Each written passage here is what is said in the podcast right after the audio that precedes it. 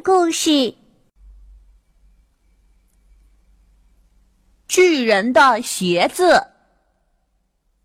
小狐狸在路边捡到一只大大的鞋子。呀，这是谁的鞋子这么大？小狐狸想起来，对面的山谷里住着一个巨人，这一定是巨人掉的鞋子。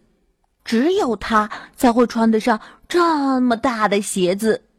小狐狸打算把鞋子送还给巨人。走啊走啊！突然，小狐狸看到被河水困在里面的小猴和小兔，因为河水太急，把在河边玩耍的小猴和小兔冲进了河水里。救命！救命！谁来救救我们？小猴和小兔大声的喊着。哎，小狐狸看到，脑筋一转，把巨人的鞋子推到河里，成了一个巨大的船。小狐狸把小猴和小兔拉了上来，三个人坐在巨人的鞋子里，一起滑到了河对岸的山下。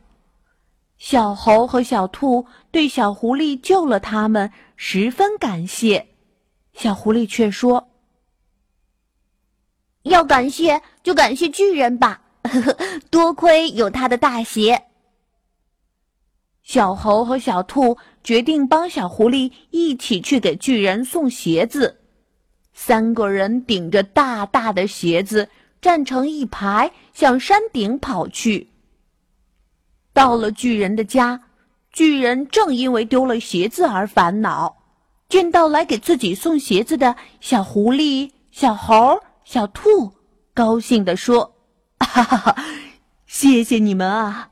多亏你们，我才找到鞋子。”三个小家伙，你看看我，我看看你的，同时向巨人说：“谢谢你的鞋子。”摸不着头脑的巨人不明白为什么三个小家伙要谢谢自己的鞋子。小朋友们，你们知道吗？